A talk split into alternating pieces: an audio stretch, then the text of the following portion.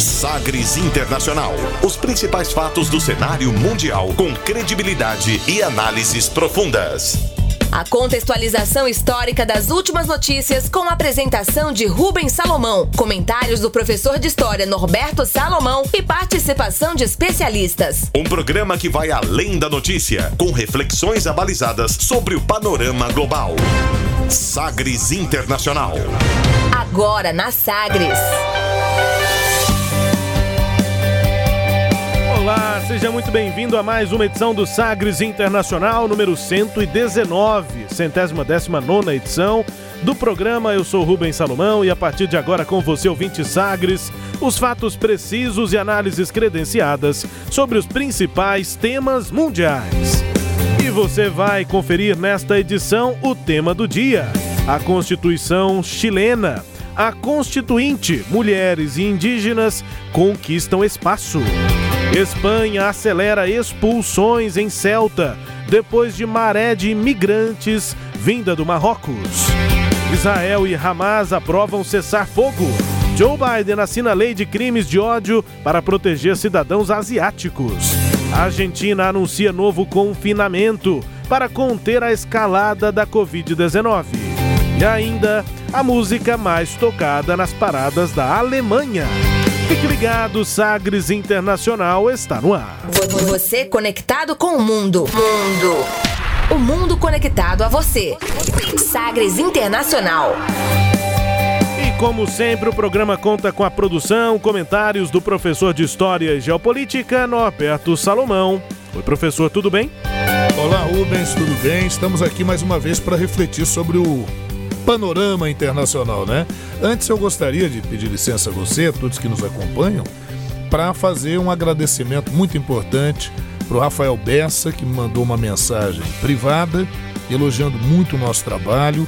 Eu sou um admirador do Bessa e ele mandando esse essa força aí para gente, né, esse elogio, a gente fica satisfeito, muito satisfeito, e isso nos anima a trabalhar mais. E ontem, né, dia 21, de maio foi aniversário do Rubens Salomão. Parabéns, meu filho. Obrigado. Orgulho em ser seu pai. Você tenha muita felicidade. Deus te abençoe sempre. E ah, no programa de esporte, o Pasquito, José Carlos Lopes, o Evandro Gomes, o Charlie Pereira, essa turma toda também teceu elogios grandes a todos nós, a você, a mim. E aquele abraço para eles. Muito obrigado. Que Deus os abençoe também. É interessante esse, essa situação, né? Eu fui aluno do, do meu pai, do professor Norberto, e aí por muito tempo, quem, quem, você já imagina, né, ouvinte? Eu fui o filho do professor. Na escola, todo lugar, não, é o Norbertinho, é o filho, filho do Norberto. Aí eu fui é, avançando, virei jornalista, fui, enfim, avançando na cobertura política local acabou que em algum de, em um determinado momento o Norberto Salomão é aquele que é pai do Rubens Salomão, o jornalista. Exatamente. Aí o professor veio fazer o programa comigo e agora eu voltei a ser o filho do professor Não, porque agora estamos aí em dupla. Se o aniversário é meu, já se fala também do, do professor. Isso me orgulha muito também. Sou muito grato por ter o prof como meu pai e agora ainda como parceiro de programa. Mas Vamos que vamos, professor. Vamos lá, vamos nessa. Vamos trabalhar. Obrigado aqui pelas considerações de todos. Enfim, já são aí alguns anos de vida e também de Sagres Internacional. Agradecendo a você que fica aí do outro lado ouvindo a gente com muita paciência. Obrigado pelas considerações de sempre. Tantos ouvintes aqui que nos acompanham também no programa. Obrigado pela companhia de sempre. Vamos então para mais uma edição. Como você já sabe, a gente começa o programa conferindo uma declaração de destaque nesta semana. Agora, as frases bem ou mal ditas por aí. Sim, pero la canción... Hated man in the world, that's the question. Abre aspas. Abre aspas nesta edição para o primeiro-ministro da Espanha, Pedro Sánchez. Ele garantiu manter todos os esforços necessários para expulsar migrantes do Marrocos que chegam à cidade de Celta, que fica na margem africana do Estreito de Gibraltar, em fronteira direta com o Marrocos. Abre aspas para o primeiro-ministro da Espanha, Pedro Sánchez. Cualquier eventualidad y bajo cualquier circunstancia. Lo repito, firmes ante cualquier desafío, ante cualquier eventualidad y bajo cualquier circunstancia. La integridad de Ceuta como parte de nuestra nación, la nación española. Su seguridad y la tranquilidad de nuestros compatriotas y residentes allí están garantizadas por la acción del Gobierno de España, cualesquieran que sean las condiciones necesarias para ello y con todos los medios disponibles para ello. Como saben, el ejército ya ha sido desplegado ayer de madrugada y las fuerzas y cuerpos de seguridad del Estado han sido reforzadas en estas dos ciudades españolas. Oh, o que foi que ele disse? O que foi que ele disse? Que foi que disse aí Pedro Sanches, primeiro-ministro da Espanha, a situação que chamou atenção nesta semana, né? Esse fluxo migratório aí irregular, pessoas ali eh, se esforçando de todas as maneiras para chegar nessas cidades espanholas. Vamos traduzir, abre aspas. Em qualquer eventualidade e qualquer circunstância, eu repito, firmes diante de qualquer desafio, de qualquer eventualidade, sob qualquer circunstância. A integridade de Celta, como parte de nossa nação, a nação espanhola, sua segurança e tranquilidade de nossos compatriotas e moradores lá estão garantidas pela ação do governo da Espanha, quaisquer que sejam as condições necessárias para isso e com todos os meios disponíveis para isso. Como sabem, o exército já foi mobilizado desde a madrugada e as forças de segurança foram reforçadas nessas duas cidades espanholas. Fecha aspas, Pedro Sanches, primeiro-ministro da Espanha, e as autoridades realizaram expulsões, né, professora, em massa de migrantes lá do seu enclave norte-africano de Celta, nesta semana, depois de que milhares de pessoas cruzaram o território do Marrocos para a Espanha. Em só dois dias dessa semana, terça e quarta-feira, isso continua acontecendo, mas em só dois dias foram 8 mil migrantes que teriam chegado, 4.800 efetivamente retornados aí pelas autoridades para o território marroquino. Enquanto soldados espanhóis com trajes ali de combate e policiais escoltavam migrantes diretamente de volta ao Marrocos, caminho ali também era feito no próprio Marrocos. A polícia marroquina levava jovens para longe é, da, da cerca da fronteira. O líder do enclave espanhol havia anteriormente acusado as autoridades marroquinas de não policiarem devidamente seu lado da fronteira e associou isso a uma decisão de Madrid em admitir Brahim Ghali, líder rebelde do Saara Ocidental, território em mãos do Marrocos, em um hospital espanhol para tratamento. Então é um fluxo espanhol, um fluxo migratório que envolve várias questões aí, professor. É justamente por isso, né, Rubens, que a gente trouxe isso, porque na TV, né, na notícia, o noticiário da TV, tudo se passa muito rápido. Então a gente teve a necessidade de trazer é, é, é, esse conteúdo, né? Foi tema nosso no Tom Maior nessa quinta-feira e a gente traz também para que todos aqueles que nos acompanham possam ter essa ideia. Vamos, vamos falar aqui brevemente da seguinte questão: o islamismo foi uma religião que surgiu no século uh, ah, 7, em 622. 622 é a égida, foi a fuga do profeta Mohammed ou Maomé de Meca para Medina. E esse é considerado o marco para o início do calendário religioso muçulmano ou islâmico. E entre vários princípios, o Mohammed falou do princípio da jihad, que muitos interpretam como guerra santa, mas é o esforço em nome de Deus. Qualquer esforço em nome de Allah é sagrado, inclusive a guerra, se esta for necessária. Pois é, é quando Maomé morreu, uh, os islâmicos consideraram que uh, deveriam seguir com a missão de difundir o islamismo pelo mundo. E movidos pela jihad, por esse sentimento, eles vão se expandir por todo o Oriente Médio, até fronteiras com o extremo asiático e todo o norte da África.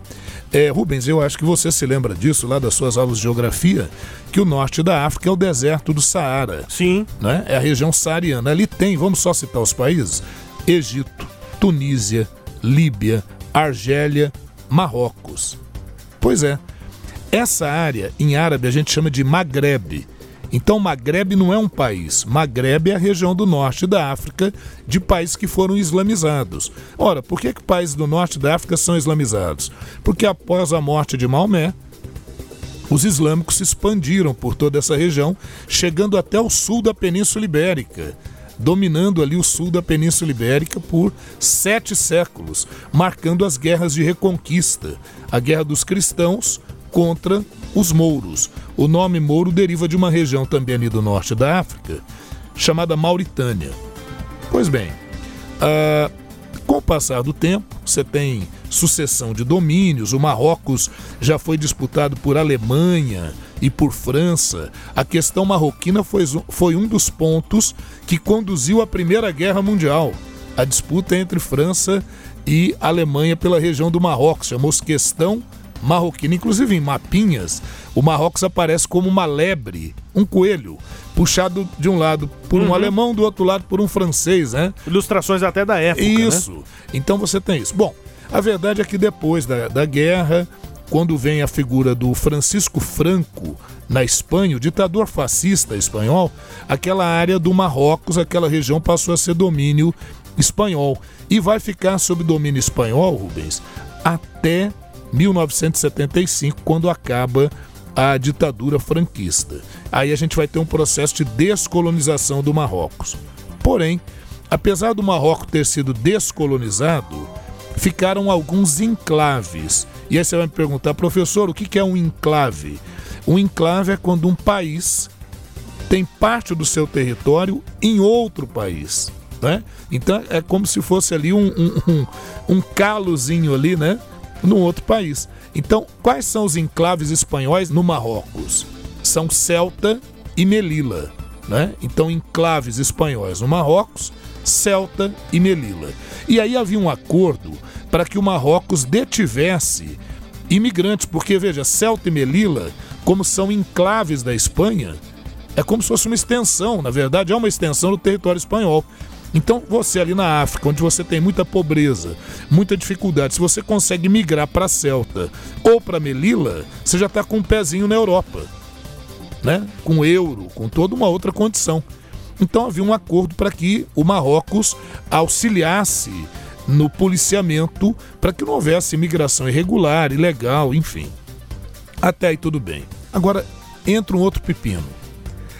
Um outro abacaxi, né, Rubens? Digamos assim. Certo. É, nesse processo de, digamos, de descolonização, a Espanha também liberou a região do Saara Ocidental, que é uma região que está ali mais ao sul do Marrocos. Tudo isso que nós estamos falando, viu, gente? Está no noroeste da África, é a costa do Atlântico africano, né? E, e, e ali Estreito de Gibraltar, também no Mediterrâneo. E a Espanha liberou o Saara Ocidental, mas não houve nenhum documento, não foi firmado nenhum documento reconhecendo a independência do Saara Ocidental.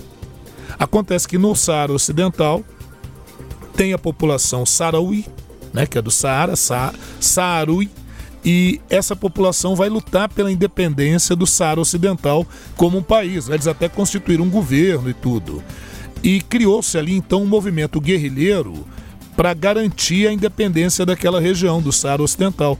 O movimento chama-se Movimento Polisário, que na verdade é um acrônimo, é uma sigla ali para Movimento Popular pela Libertação é, da região do Saara Ocidental.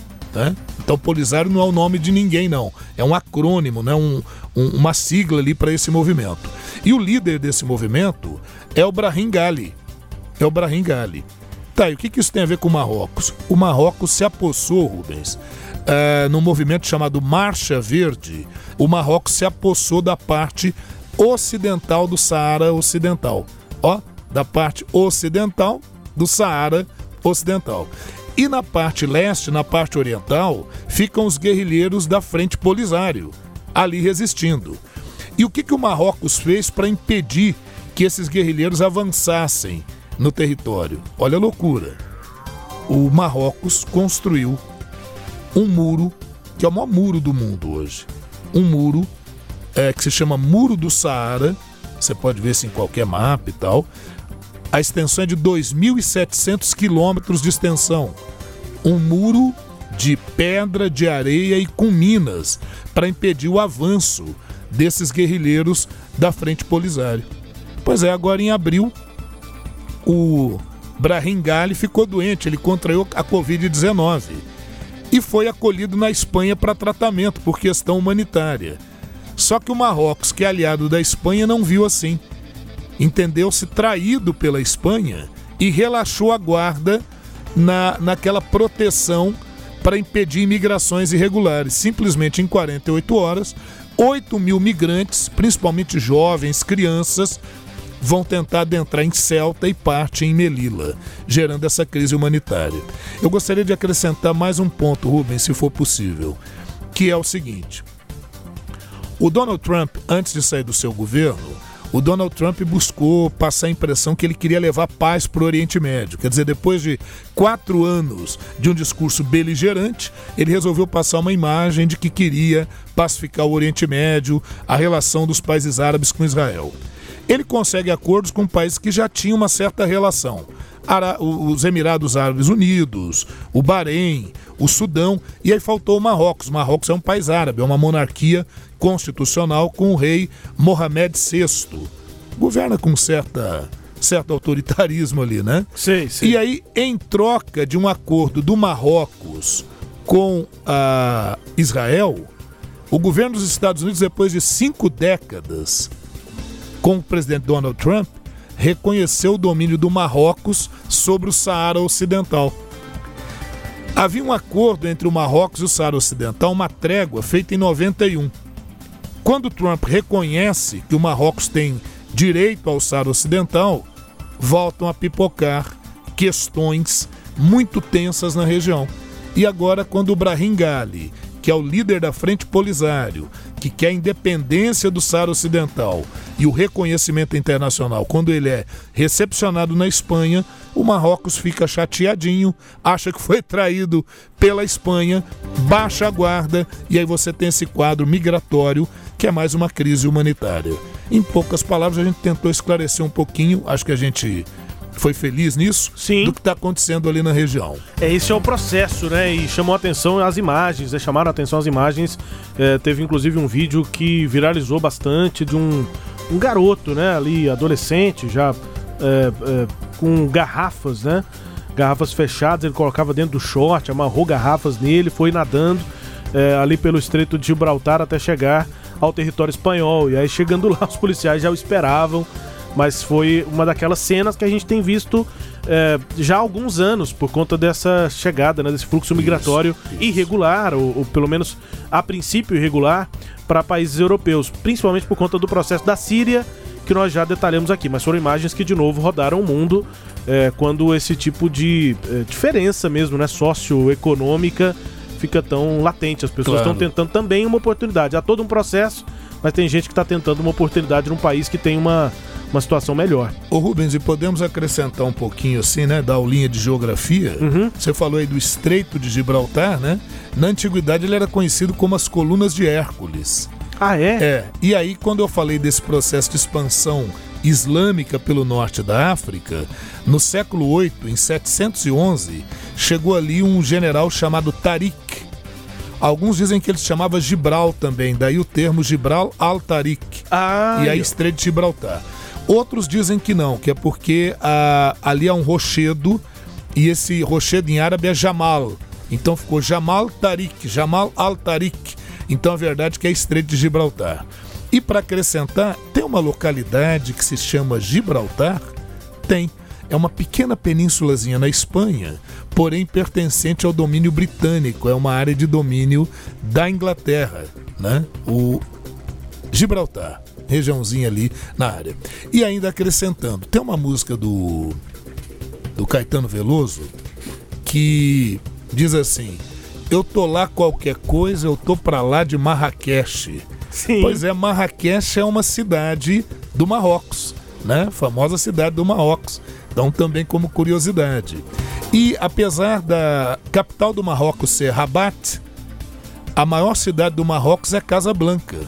E Casablanca ficou famosíssima em função de um filme de 1942, no contexto da Segunda Guerra Mundial, um filme que fala do, da região do Marrocos como uma área neutra, porque era domínio espanhol, onde pessoas tentavam fugir da guerra, passando ali pelo Marrocos e passando por Casablanca.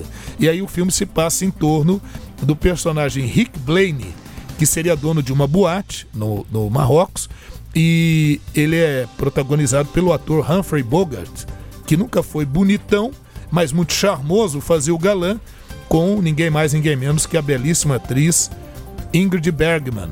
E aí ficou um clássico, é um dos clássicos do cinema. Vale a pena assistir, eu fiz questão de assistir preto e branco, de assistir mais de uma vez. O final do filme já foi usado depois em outras tramas, né? Que é. Bom, assiste, não vou dar spoiler, não. É isso aí. É isso, nosso quadro abre aspas, destacando Marrocos, também a Espanha, nesse fluxo migratório aí que chamou atenção nesta semana.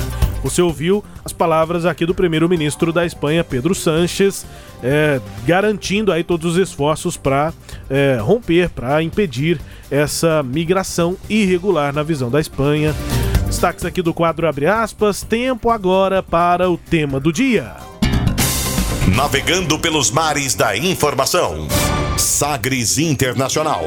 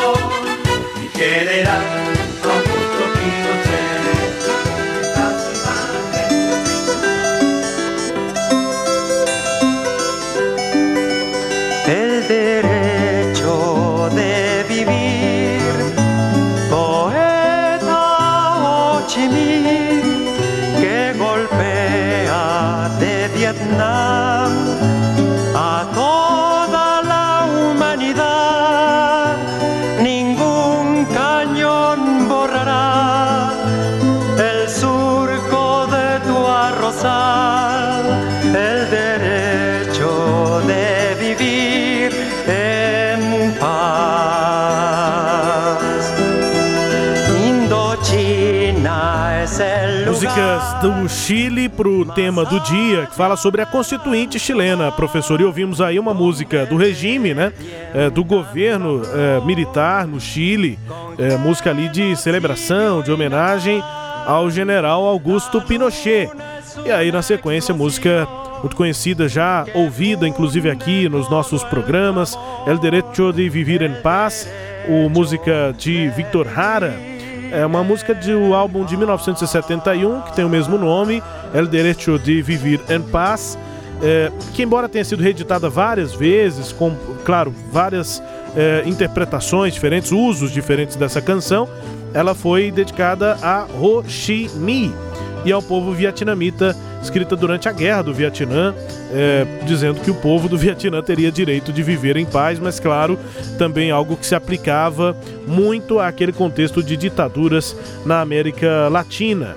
Vitor Hara é o nome, nós vamos falar mais sobre ele ao longo aqui dessa, desse tema do dia, professor, para falar sobre a Constituição do Chile.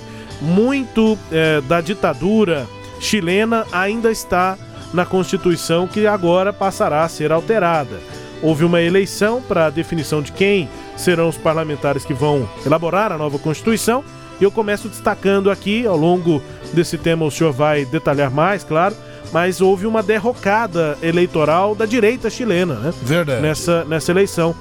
Está é, no poder, inclusive, a direita com Sebastião Pinheira, pela segunda vez desde o retorno à democracia com um governo de direita, mas essa eleição tem efeitos imediatos na Convenção Constitucional, que a partir de junho vai redigir a nova Constituição, a direita teve 37 das 155 cadeiras e a direita já estava sofrendo derrotas também nas eleições municipais. Eram 345 prefeituras da direita. Isso. E a direita perdeu 50 delas. É isso, para você ter uma ideia, a aprovação do, do Pinheira, Sebastião Pinheira no Chile hoje é de 10%. Então, muito baixa, né? Pois é, Rubens, e, e, todos aqueles que nos acompanham. Na né? história do Chile a gente já falou em alguns momentos aqui ao longo desses nossos mais de dois anos, né, de Sagres Internacional. Com, com momentos de manifestações, né, Isso, nos últimos anos. Exatamente. Agora, a história do Chile sempre foi história de país da América Latina. Golpes, ditaduras, enfim. Na década de 70, iníciozinho da década de 70, foi feita uma união popular de partidos de esquerda que acabou elegendo Salvador Allende. É o primeiro governo socialista eleito. Ele não chegou ao poder por revolução, por nada disso. Só que um governo assim de esquerda não agradou em nada às elites chilenas e muito menos ao interesse dos Estados Unidos.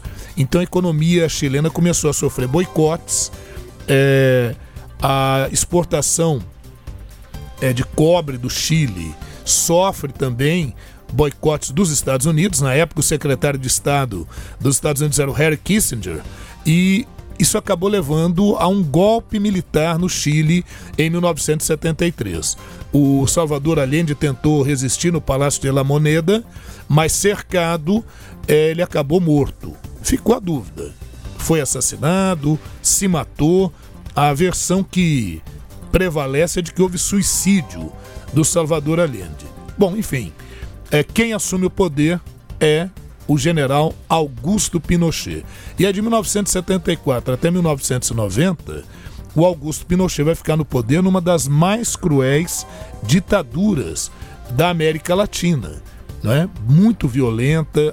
Para você ter uma ideia, o estádio de Santiago foi usado para abrigar prisioneiros, né? Aqueles considerados contrários ao regime, enfim. Então, um regime extremamente duro.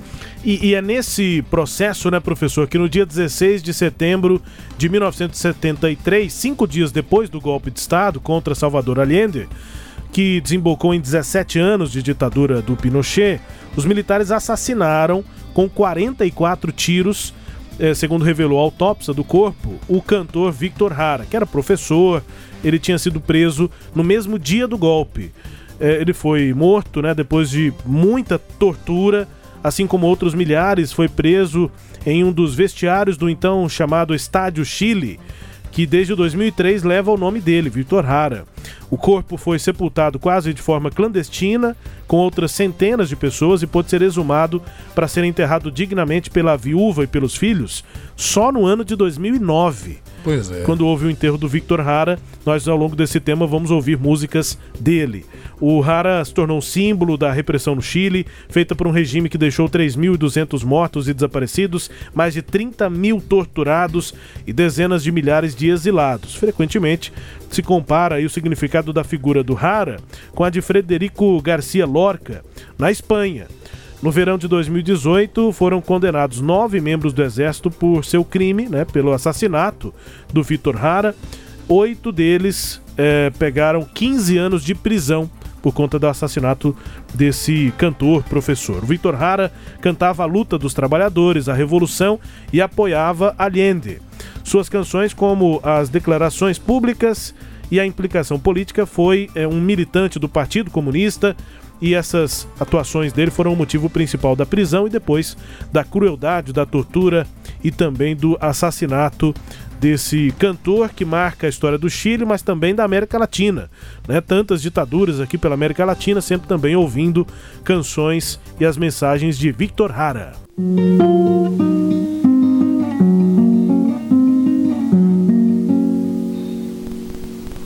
Te recuerdo, Amanda, la calle mojada, corriendo a la fábrica donde trabajaba Manuel. La sonrisa ancha, la lluvia en el pelo, no importaba nada, ibas a encontrarte con él, con él, con él con él, con él, son cinco minutos. La vida es eterna en cinco minutos. Suena la sirena de vuelta al trabajo y tú caminando lo iluminas todo los cinco minutos te hacen florecer. Te recuerdo, Amanda. Seguramente a canção mais lembrada de Victor Hara, Te Recuerdo Amanda, publicada em 1969, antes do golpe, é, do disco Pongo em Tus Manos Abiertas, conta a história de amor de uma mulher, Amanda, e de um homem, o Manuel, que eram trabalhadores que apenas é, tinham tempo para se ver absorvidos ali pela exploração do trabalho, enfim, tá, tem esse, esse tom a música. São dois amantes que estavam muito envolvidos no trabalho, enfim, explorados pelo trabalho. E essa a música, sem dúvida, mais lembrada, muito bonita, inclusive a melodia do Victor Hara. A gente vai ouvir outras músicas também dele ao longo desse tema para falar sobre o Chile, professor. É isso, né, Rubens? E aí, entrando na, nessa questão do governo Pinochet, é óbvio que além da tortura, de toda a crueldade, é, o Chile é considerado o laboratório do neoliberalismo. Porque, como era uma ditadura, o governo poderia impor uma série de medidas, principalmente privatizações, atropelando alguns direitos sociais. Né? E na economia, o Chile, como laboratório do neoliberalismo, foi marcado pela influência de um grupo de jovens economistas chilenos que tinham estudado em Chicago, nos Estados Unidos, e ficaram conhecidos como Chicago Boys. O Paulo Guedes, aqui no Brasil, Sim. fez parte aí desse grupo, né? É um Chicago É um Boy. Chicago Boys, né? Então essa ideia do neoliberalismo. E aí as medidas impostas pelo governo Pinochet, elas incluíam a redução de gastos públicos, dos gastos de programas sociais, né? Aquela coisa de que esses gastos em programas sociais só gera gente preguiçosa. Vamos, vamos, vamos é, gerar o empreendedorismo, aquela ideia toda, né? E com isso, ah, programas sociais foram atropelados houve a privatização do ensino superior, quer dizer, quer dizer que aí o pobre, para conseguir ter um curso superior, muito difícil. Mas, aliás, pobre nem precisa ter curso superior, né? Faz um cursinho técnico aí, né? E tá muito bom. Não é essa a ideia? Pois é, foi mais ou menos nessa pegada. E, por outro lado, para bancar tudo isso, o aumento de impostos. Essas medidas acabaram contribuindo para que o Chile tivesse um grande desenvolvimento, apresentasse uh, superávites importantes, é o chamado milagre econômico chileno, né? período de crescimento do país. Porém, apesar de todo esse crescimento, isso aprofundou a desigualdade social com o aumento da concentração de riqueza. O outro aspecto é que em 1980 foi promulgada pelo governo uma nova Constituição que estendeu o mandato do Pinochet até 88 tudo dentro de um modelo extremamente autoritário e militarista, né? E com previsão da realização de um plebiscito em 88. Em 88 realmente foi feito o plebiscito que questionou a população se ela queria a continuidade do governo Pinochet. E aí 56% dos chilenos optaram pelo fim da ditadura no país. Com isso, as eleições presidenciais foram marcadas para 89. Sabe por que, que esse plebiscito a favor do Pinochet não deu certo, Rubens? Para ele, né? Pelo menos para ele, Pinochet, porque foi formada uma coalizão de forças de oposição chamada Concertación. A concertação no Chile, né? Que vai permitir esse processo de transição. Apesar disso, Augusto Pinochet, ele sai do poder, é uma transição negociada com a concertação, com essa frente oposicionista. Ele sai do governo, mas continua ainda por três anos como chefe supremo das Forças Armadas. E depois ele se torna senador vitalício no Chile. Veja você, Rubens, no Chile não tem esse cargo. Criou-se esse cargo para o Pinochet, porque, como senador uhum. vitalício, ele teria imunidade parlamentar e não poderia ser processado pelos seus crimes. Que Apesar coisa. de que quando ele vai aí para a Europa para fazer um tratamento, ele acabou sendo preso, né, tendo uma ordem de prisão decretada lá na Espanha por crimes contra a humanidade, crime por violação dos direitos humanos. É, e aí, viu, Rubens, o que, que ocorre? Essa concertação, né? O nome original, olha para você ver, era Concertación de Partidos por el Non ou seja, coalizão, concertação é coalizão, união, né? Que é a coalizão de partidos pelo não. Não a, a continuidade do governo do, do, Augusto Pinochet, né? Se opondo a esse plebiscito do Augusto Pinochet. E aí, quais foram de, do, de 1990 a 2010? O governo então foi da centro-esquerda, lá no Chile. Primeiramente com Patrício Aluim, depois com Eduardo Frei depois com Ricardo Lagos e finalmente com Michele Bachelet. Mas parece que a esquerda também não conseguiu dar a resposta esperada. E aí, em 2010, veio a direita com Sebastião Pinheira. É, entre altos e baixos no governo do Pinheira, nós tivemos em 2019 o, a proposta de aumento em 30 pesos, corresponderia a 20 centavos aqui de real, para os transportes nos horários de pico. E aí o pessoal começou a reclamar e alguns políticos chilenos, normalmente ligados à elite, disseram o seguinte: é só você, chileno, não pegar o transporte no horário de pico. Escolha outros horários. Agora, Rubens, por que, que o horário é de pico, hein? Porque é aquele horário que o estudante, o trabalhador, tem para chegar ao seu local de trabalho. Isso gerou grande revolta. É, Falava-se também em aumentos na tributação, principalmente para os setores médios da sociedade. População foi às ruas em 2019, quebra-quebra geral. E o, o Sebastião Pinheira mandou o exército, colocou um general à frente é, da segurança pública, estabeleceu estado de, de, de, de segurança nacional, toque de recolher, mas a população não parou não. Aí o que, que ele teve que fazer? Primeiro, recuou no aumento ao sistema de transportes, cancelou o aumento, mas não adiantou, não é, Rubens? Aí ele tinha mexido com demandas que estavam reprimidas. O que, que a população quer? A população quer melhor composição político-partidária, a população quer é, melhoria no sistema de transporte, quer ensino público, quer melhoria nas pensões dos aposentados, que era uma vergonha, porque também o sistema previdenciário no Chile foi privatizado. Então tudo isso gerou uma crise profunda que obrigou Pinheira a ter que ceder. Em 2020, com a pandemia, cessou um pouquinho essa movimentação, né? Mas aí nós tivemos um plebiscito em outubro, com novos distúrbios, plebiscito para eleições para uma Assembleia Constituinte, para as fazer eleições para uma Assembleia Constituinte. E aí, obviamente, setores populares tiveram grande força. Era para ser em abril desse ano as eleições, mas acabou vindo para maio agora e no dia 16 de maio foi eleito. E surpreendentemente, porque lá no Chile o voto não é obrigatório. Então houve assim, uma surpresa de participação, principalmente dos jovens. Aí daqui a pouco a gente vê como é que ficou a composição dessa Assembleia Constituinte.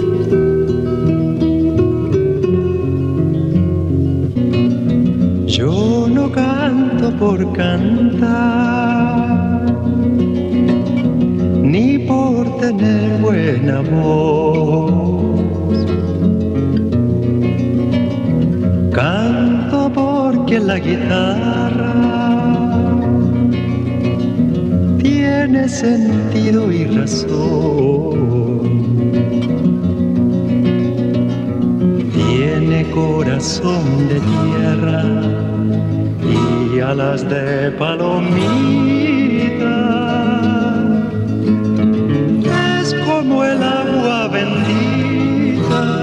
bendita, santigua glorias y penas. Aquí se encajó mi canto, como dijera Violeta. Guitarra trabajador. Música Manifesto de Victor Hara. Estamos ouvindo músicas dele, compositor chileno, professor, cantor, enfim. E, música Manifesto faz parte de um álbum lançado de maneira póstuma em 1974. Como nós já dissemos aqui, o Hara foi assassinado pela ditadura chilena é, cinco do, dos primeiros dias do, depois do golpe, é, torturado e depois assassinado com 44 tiros. E ele estava preparando um disco para o ano de 1973 que se chamaria Tiempos que Cambiam. Inclusive tinha até uma capa para esse disco, né? Tempos que mudam. Um jornalista da televisão sueca entrevistou a Joan Hara, que é a esposa de Victor, uma semana depois de encontrarem o corpo dele que aconteceu em 19 de setembro de 1973. E aí esse jornalista, professor, propôs para a esposa, para a viúva, é, que ela enviasse as fitas que tivesse, né, gravadas para fora do Chile, porque estava durante a ditadura, como parte, é, com, com uma parte da equipe técnica dessa TV sueca. Aí a viúva levou o material para o estúdio Abbey Road, não é um nome incomum, é o nome do estúdio que gravou os Beatles. E aí nesse estúdio o álbum Tiempos que Cambiam foi lançado já convertido em manifesto, para ter talvez um peso maior já durante a ditadura, né, depois da, da morte do Victor Hara. Essa é a história desse álbum Muito póstumo bem. que foi produzido em Abbey Road, de antifitas que ele mesmo gravava, professor. Muito bem, Rubens. E já encerrando aqui esse nosso tema, né, para a gente fechar, aí ocorreram as eleições e a surpresa, né? É, nenhum daqueles candidatos, nenhum daqueles candidatos conservadores, né, da ala conservadora, conseguiu grande êxito, porque olha o que esse plebiscito propôs, Rubens, olha que interessante. 155 cadeiras para uma Assembleia Constituinte, não poderia ser eleito nenhum político que já tivesse mandato. Então é uma renovação mesmo, né? E também para evitar que homens tivessem mais assentos que mulheres, propôs-se a paridade de 50%. Dessas 155 cadeiras, 50% homens, 55% mulheres. E aí veio a surpresa. Foram eleitas 81 mulheres e 74 homens. Então agora as mulheres vão ter que ceder lugar para homens para que atinja a meta da equidade nessa Assembleia. Veja que coisa curiosa. É, vão ter representantes mulheres, indígenas também, grupo indígena que durante muito tempo foi relegado. Então essa Assembleia Constituinte promete e promete mudanças muito interessantes que, óbvio, nós do Sagres Internacional estaremos aqui para acompanhar e para trazer para vocês o que de novo virá é dessa verdadeira revolução chilena que nós estamos acompanhando aí em pleno século XXI em meio ao quadro de pandemia. Aliás, falando em pandemia, 48% da população chilena já foi imunizada com a segunda dose da vacina contra o coronavírus. É um dos países que mais vacina proporcionalmente à população, o Chile, no nosso tema do dia e a Constituinte. Daqui a pouco você vai conferir Israel e Hamas aprovam cessar fogo. Joe Biden assina uma lei de crimes de ódio para proteger cidadãos asiáticos. E a Argentina, do lado do Chile, anuncia novo confinamento para conter a escalada da Covid-19. Entre os destaques do próximo bloco, do Sagres Internacional. Chegamos ao fim deste bloco e do tema, ouvindo mais uma música de Victor Hara. A música agora é a Desalambrar. A Desalambrar Hara é o principal expoente, junto com Violeta Parra, das origens da can canção protesto e especificamente do que ficou mais tarde conhecido como nova canção chilena. É o gênero musical que enfrentou a elite conservadora do país e que depois do golpe de Estado, né, inclusive lá de 1973. Essa é uma das músicas marcantes dessa nova canção de protesto no Chile. Entre os trechos da música A Desalambrar, é, diz o seguinte: pergunto aos presentes se não pensaram que essa terra é nossa e não de quem tem mais. Música de Victor Hara encerrando o nosso tema. Daqui a pouco voltamos com mais um bloco aqui do Sagres Internacional.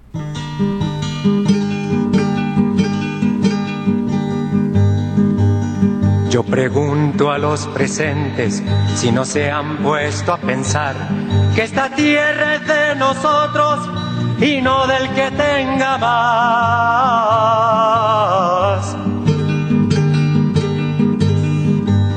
Yo pregunto si en la tierra nunca habrá pensado usted que si las manos son nuestras, es nuestro lo que nos dé. A desalambrar, a desalambrar, que la tierra es nuestra, es tuya y de aquel, de Pedro y María, de Juan y José.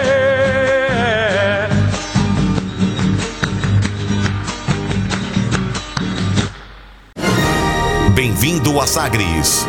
Em tom maior. Vamos à escalação da Sagres para o combate à Covid. Na defesa, máscara sempre protegendo o gol. No meio-campo, álcool e gel montando as jogadas. A dupla de lateral, água e sabão para auxiliar na lavagem das mãos. No ataque, a vacina.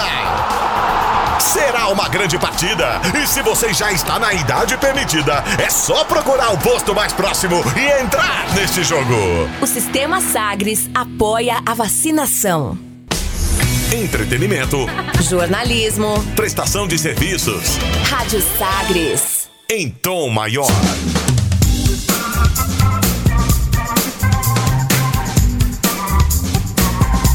Estamos de volta com Sagres Internacional número 119. Aqui comigo na apresentação Rubens Salomão e os comentários do professor de História e Geopolítica Norberto Salomão. A partir de agora, para girar as informações pelo mundo. Velas ao mar. Começando aqui pelo Japão, que está se preparando para os Jogos Olímpicos deste ano de 2021, Jogos Olímpicos que eram de 2020, prorrogados por conta da pandemia, e mais de 80% dos japoneses são contrários à organização dos Jogos Olímpicos esse ano, depois de adiamento em 2020 por conta da pandemia. Mostra uma pesquisa publicada nesta semana. Faltando só 10 semanas para o início do evento. Agora já faltam praticamente só 9.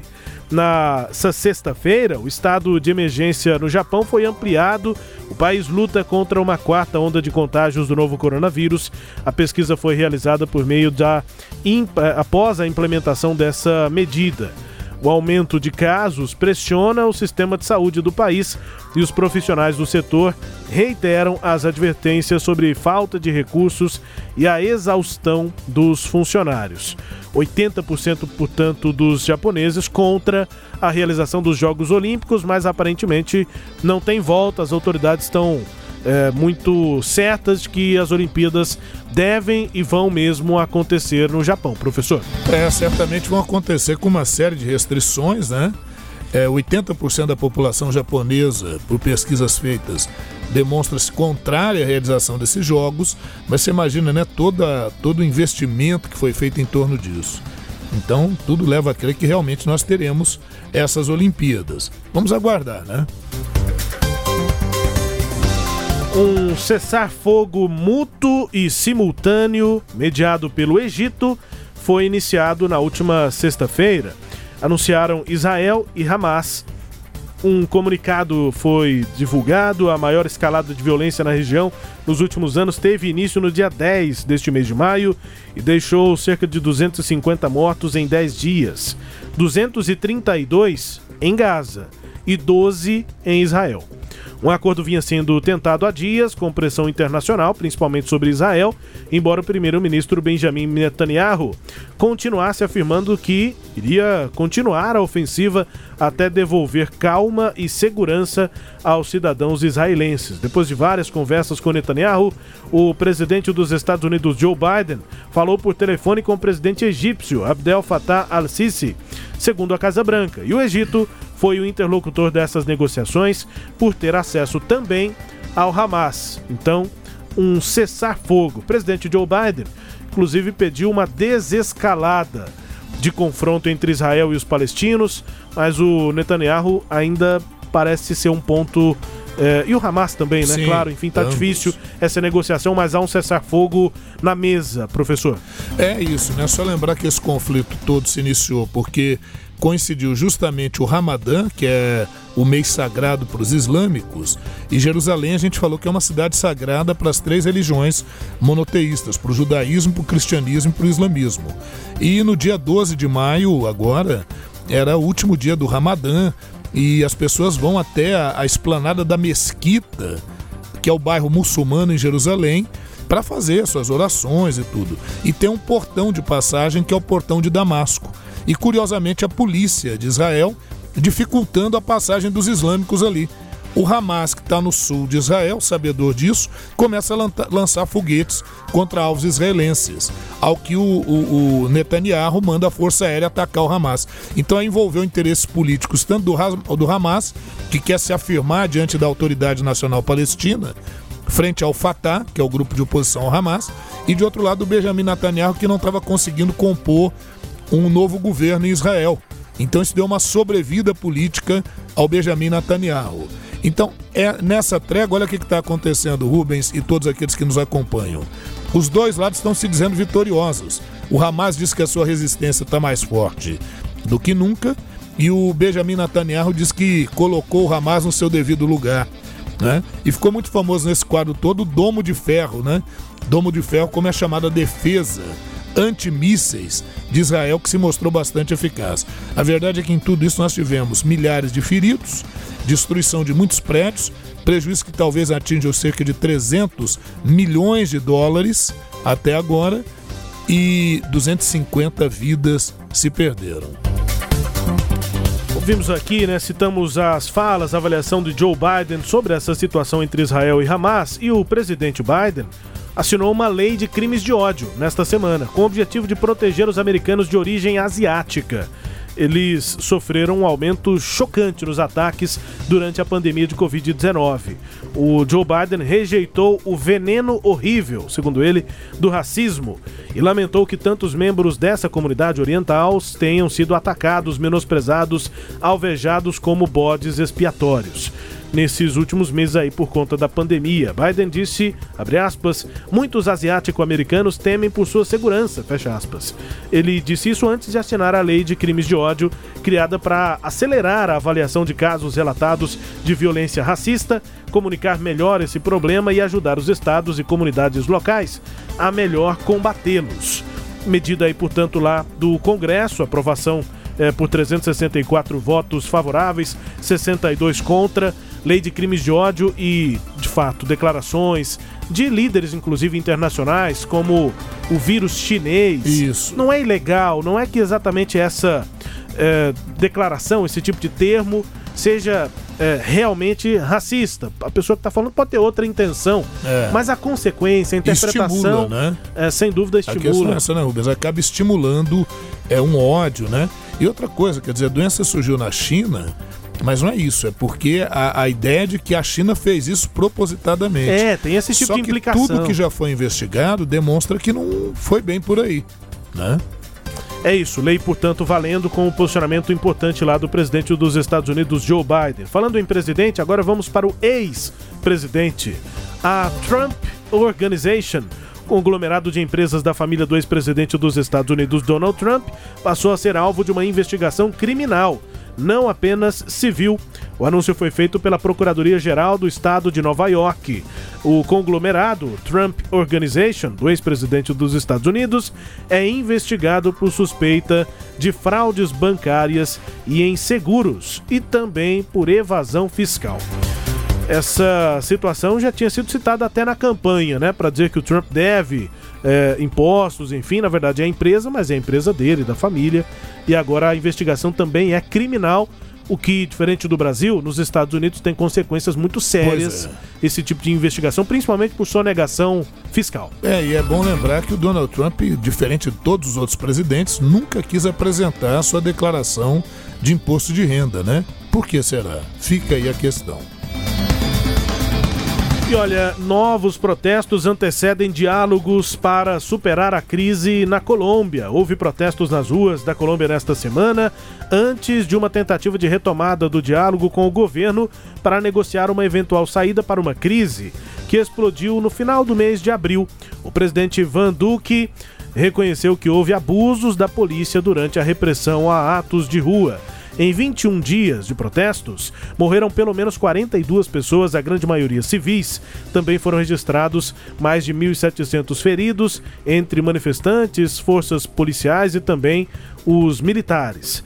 A Procuradoria determinou que 15 das vítimas morreram por terem participado das mobilizações e outros 11 casos são investigados. O ministro da Defesa, Diego Molano, terá de responder ao Congresso pelas mortes. A ONU, a União Europeia, os Estados Unidos e ONGs internacionais denunciaram os excessos nas autoridades colombianas. No entanto, Duque é resistente, né, o presidente, em admitir que há repressão generalizada e condena o vandalismo e o bloqueio de vias, que causam destroços e perdas milionárias. Nós tratamos aqui sobre essa situação de crise na Colômbia que agora é, tem, teve uma e vai ter uma semana importante antes de nova tentativa, nova rodada de conversas diante da crise, professor. Pois é, isso envolveu até a questão do futebol, né? A Copa América, prevista para celebrar aí conjuntamente com a, com a Argentina, há menos de um mês de acontecer, na entrada do estádio El Campín, em Bogotá, torcedores exibiram a faixa lá dizendo a Copa de Sangue, né? Uhum. Então, é, é, é, realmente a questão no, na Colômbia também está bastante tensa. Para terminar esse giro, antes das notícias aqui do Brasil, uh, o presidente da Argentina, professor Alberto Fernandes, não teve jeito, anunciou novas restrições para tentar conter o que o governo considera a pior fase da pandemia de coronavírus no país. As medidas mais rígidas vão durar nove dias. Começam neste sábado, dia 22, e vão até o dia 30 de maio. Tem, estão entre essas medidas aí, a circulação de pessoas fica restrita, as pessoas só podem sair de casa entre 6 da manhã e 6 da tarde. E apenas nas proximidades de onde vivem. Não pode ficar mudando de bairro, indo para outro lugar é, que não seja próximo à sua casa. É um supermercado e olhe lá é, praticamente toque de recolher, né, das 6 às 6. Isso. É, suspensão de atividades econômicas, recreativas e ecológicas, todo tipo de aglomeração fica proibido e comércios essenciais abrem. A entrega em casa também fica permitida, de acordo com o governo, as medidas de restrição nas circulações serão impostas em locais onde o alerta epidemiológico esteja em vigor. Não tem jeito, professor? Não tem como. Quando chegar esse quadro, infelizmente tem que usar o lockdown ou um lockdown severo, ou como a gente fez aqui no Brasil, o lockdown light ou freestyle. é pouquíssimo lockdown no chamando, Brasil, né? bem, bem pontual, é. né, em poucos lugares. Agora o Sagres Internacional com notícias do Brasil. O Ernesto nos convidou. Brasil Internacional. O voo que trouxe 30 deportados brasileiros dos Estados Unidos pousou nesta sexta-feira no Aeroporto Internacional de Belo Horizonte, em Confins, na região metropolitana de BH. Inicialmente seriam 106 passageiros, o número foi é, confirmado pela BH Airport. É, que administra o aeroporto, né? E por fontes da Polícia Federal. 30 deportados, portanto, e segundo Itamaraty, a redução se deu porque alguns deportandos obtiveram judicialmente a suspensão da ordem de deportação. Além disso, outros foram submetidos na detenção em que se encontravam nos Estados Unidos a testes de detecção de Covid diferentes dos exigidos pela legislação brasileira para ingresso em território nacional. Então ficaram lá para fazer o teste é, previsto aqui pela é, autoridade brasileira. E os, os deportandos é, apontam que foram tratados com desumanidade é, lá pelo governo dos Estados Unidos, professor? É essa questão. O imigrante ilegal não adianta. Seja o governo Trump, seja o governo Biden eles vão tratar com dureza mesmo. Apesar do Biden ter uma postura um pouco mais humanitária em relação à questão de crianças, a questão de não ficar construindo muro ou gastando dinheiro com esse tipo de coisa, porque o Biden entende que a melhor forma de você evitar a imigração ilegal é investindo recursos nos países da América Central, auxiliando países da América Latina. E realmente é a melhor situação. Mas para aqueles imigrantes irregulares, ah, naturalmente você pode ter certeza de que a coisa vai ser dura, o negócio não é fácil, não. Então eles aqui de volta para o Brasil, né? É, esse que diz que foi tratado com desumanidade é de Governador Valadares, professor. Pois é, Minas Gerais. Uma das cidades de Minas que, que mais, mais, manda, né, manda brasileiro. E de Goiás também tem muitos lugares tem. que mandam muitos brasileiros de forma ilegal é. lá para os Estados Unidos. Tentar uma vida nova, né? Mas nem sempre dá certo. Chegando ao fim aqui do Sagres Internacional número 119 para conferir música bem tocada, número 1 da semana lá na Alemanha.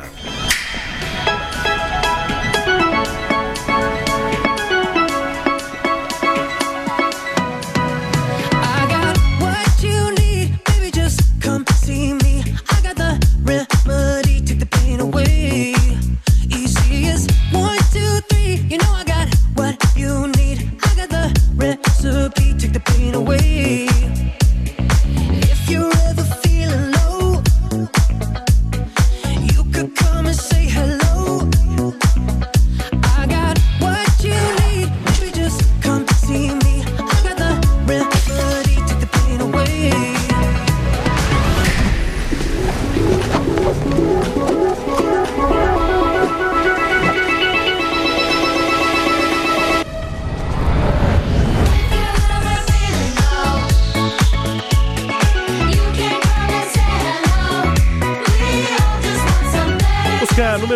Alemanha nesta semana, professor. O nome do artista é Tino Piontek. Ele é nascido em Dresden em 1980, mas o nome aí, né, mais conhecido como Purple Disco Machine. É a, a, a máquina roxa Isso. de disco, né? De, de música eletrônica. Purple Disco Machine é um DJ, produtor musical. É o Tino Piontek, então, nascido em 1980, no lado ocidental da Alemanha, aquela época dividida. Sim. Teve influência do pai e da mãe. O pai era um ávido colecionador de vinil e adorava as músicas da época, principalmente o, a música funk dos Ó. anos 70 e 80. Dá pra ver a pegada, o groove, né? Isso. Da música do, do Tino Piontek. Aquele funk lá, black music Black americano. music, soul, e tal, né, né, enfim. soul, isso. E aí tem um pouquinho desse groove aí na música dele. Eh, e a mãe era professora de música, então tinha um, um- um Já um ambiente adequado, ambiente adequado. né? É música então Fireworks do Purple Disco Machine, número 1 um na Alemanha, pra gente ir embora, professor. Que beleza, né, Rubens? Mais um programa. É, agradecendo sempre ao Sistema Sagres de Comunicação, agradecendo a nossa audiência qualificada e nos aguardem. Estamos vindo aí, ou voltando daqui a pouquinho com mais novidades. Um grande abraço, se cuidem. Tchau, pessoal. Obrigado aqui pela companhia. Até a próxima edição.